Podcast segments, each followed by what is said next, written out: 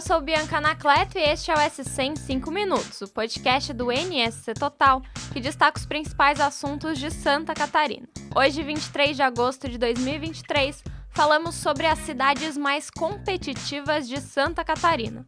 E no final do episódio, trazemos os destaques do dia.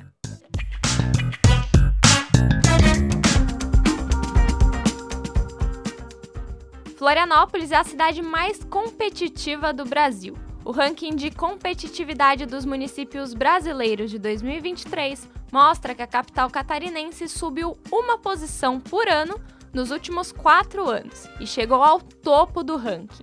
Depois de Floripa, a segunda cidade catarinense mais bem colocada é Balneário Camboriú, em 13º lugar. Em seguida vem Blumenau em 15º, Jaraguá do Sul em 17º, Criciúma em 18º e Joinville em 32º lugar. O estudo foi realizado pelo Centro de Liderança Pública, o CPL, e ele analisa 13 pilares. São eles: sustentabilidade fiscal, funcionamento da máquina pública, acesso à saúde, qualidade da saúde, acesso à educação, qualidade da educação, segurança, saneamento, meio ambiente, inserção econômica, inovação e dinamismo econômico, capital humano e telecomunicações. A colunista Estela Benetti explica qual é a importância de Florianópolis estar neste ranking. O ranking elaborado pelo Centro de Liderança Pública elege as cidades mais competitivas para mostrar que a boa gestão pública gera desenvolvimento econômico e social e as cidades melhores colocadas atraem mais negócios. Florianópolis foi eleita melhor este ano, a primeira capital eleita esse, conseguir esse título, e o prefeito Topazio Neto, na abertura do Startup Summit hoje à tarde, nesta quarta-feira à tarde, ele já aproveitou para convidar empresários para que mudem para a cidade, para que venham investir aqui, convidou trabalhadores para que se mudem para cá para trabalhar na cidade. É, vale destacar que foram dois dos três pilares que colocaram Florianópolis no topo, dois são exatamente econômicos. Um é primeiro lugar em capital humano e o outro é o terceiro lugar em inovação e dinamismo econômico. O CLP é uma organização independente que faz anualmente essa análise de 65 indicadores e disponibiliza um arquivo aberto a todos os interessados em seu site. Essa pesquisa ajuda gestores públicos para analisar e tomar medidas sobre melhorias em suas cidades.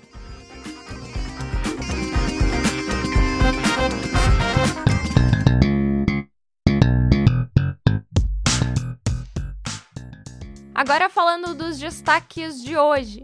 Foi marcada a data do Tribunal de Júri da mãe e do padrasto de Luna Gonçalves, a menina de 11 anos que foi morta dentro da própria casa no ano passado em Timbó. O casal está preso e vai ao banco de réus em novembro.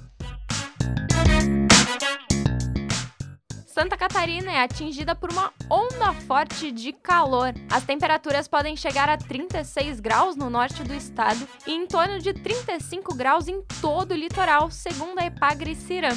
A temperatura típica durante o inverno é influenciada pelo fenômeno do El Ninho e continua atingindo todo o estado durante o mês de agosto.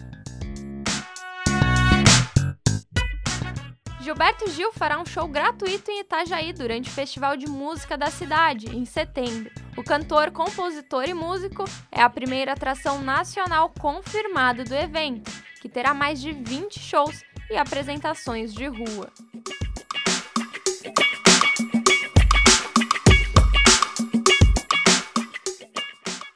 Esse foi o SC em 5 minutos, o podcast do NSC Total publicado de segunda a sexta. A produção deste episódio é minha, Bianca Anacleto. A captação de áudio é de Gilberto Pereira. A edição também é minha, Bianca Anacleto, e a coordenação é de Carolina Marasco. Leia todas as notícias em nsctotal.com.br. Estamos também nas redes sociais. É só buscar por NSC Total. Até a próxima!